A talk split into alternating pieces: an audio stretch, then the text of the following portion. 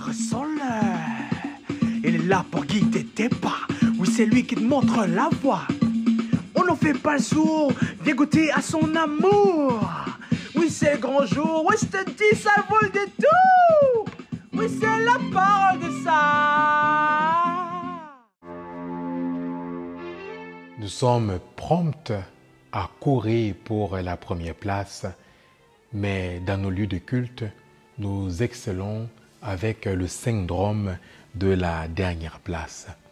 Oui, bien aimé dans le Christ, souvent l'évangile de ce jour, nous l'appliquons à la lettre dans nos vies. Lorsque le Christ nous demande d'arriver quelque part, de nous asseoir à la dernière place et de laisser l'invité à la première place. Est-ce que nos habitudes, nos attitudes consistant à nous asseoir à la dernière place dans nos lieux de culte est vraiment une application claire, concrète de cet évangile.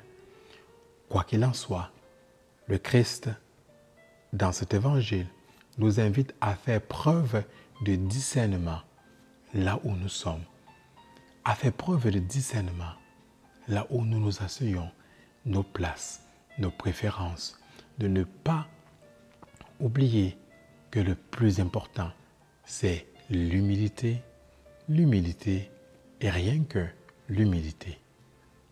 Amen.